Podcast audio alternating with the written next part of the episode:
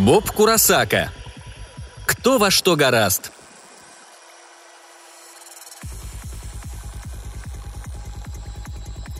По давней традиции семестр начинался в полной неразберихе. Курсовые журналы где-то затерялись, студенты бесцельно бродили по лекционному залу.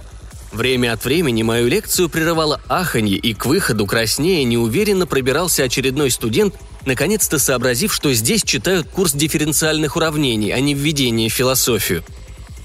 Я рассказал, какие нужны учебники и какие будут самостоятельные работы, а потом произнес обычную фразу «У кого есть вопросы?». Если бы вопросов не оказалось, я успел бы на автобус 11.20, идущий в Уивертаун. Тогда можно было бы поиграть в гольф. Поднялся какой-то студент. Обе руки он держал в карманах. «Профессор, а зачем нам этот курс вообще?» Аудитория тревожно загудела, нервно зашаркала ногами. «Кто вы такой, молодой человек?» – осведомился я. «Бэроун, сэр, Фрэнк Бэроун», так вот, мистер Бэроун, по требованию университетской программы все студенты, специализирующиеся в математике, обязаны пройти минимум... «Это-то я знаю», — прервал он меня, но тут же поспешно добавил. «Сэр». Я с улыбкой кивнул. «Вот что меня интересует», — продолжал он. «Есть ли хоть какая-то практическая польза от изучения абстрактных понятий? Мне нужно совсем другое. Руководство в том, как стать полезным членом общества. Я сделал вывод, что студент сбежал с философского факультета, но тем временем его низкий грудной голос и уверенные манеры уже покорили всю аудиторию.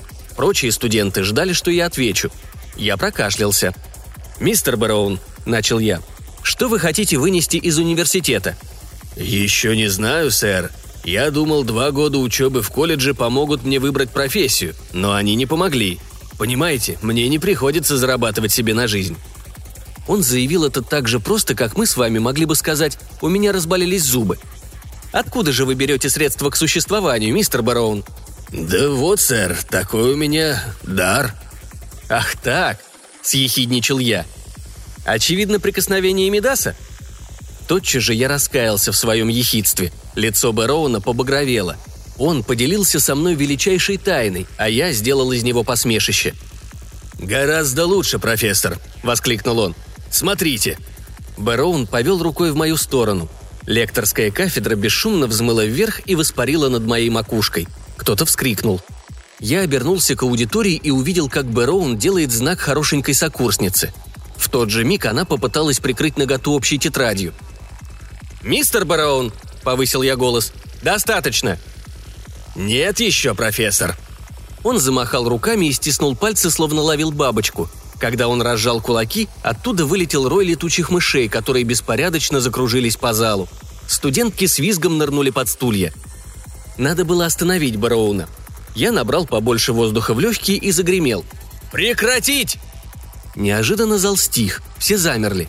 В напряженной тишине слышался лишь шорох мышиных крыльев да всхлипывание обнаженной девушки. Все глаза были устремлены на меня, даже глаза Бэроуна. Что же, не ударю лицом в грязь. Я повел бровью в сторону кафедры, и она мягко опустилась. Быстрый взмах руки вернул девушке одежду. Я сцепил пальцы и сосредоточился. Потом, разжав кулаки, выпустил соколов. Они очистили воздух от летучих мышей и, вернувшись ко мне в ладони, послушно исчезли. Аудитория превратилась в сплошной разинутый рот. Надо было разрядить обстановку. Есть еще вопросы? Студенты молча покачали головами, только Бэроун не шевельнулся. Прекрасно. К следующему разу прочтите страницы учебника с 3 по 17 включительно. Решите все задачи на 17 странице. Вы свободны. Аудитория расходилась медленно. Бэроун, который покидал зал последним, замешкался у двери. Он оглянулся через плечо. На несколько секунд наши взгляды скрестились. Затем, словно приняв какое-то решение, он мрачно кивнул. Зубы его сверкнули в мимолетной улыбке, и он вышел, напевая песенку. Я перевел дыхание и собрал свои конспекты. Выходя, я посмотрел на часы. 11.30. Может, успею на следующий автобус в час 15.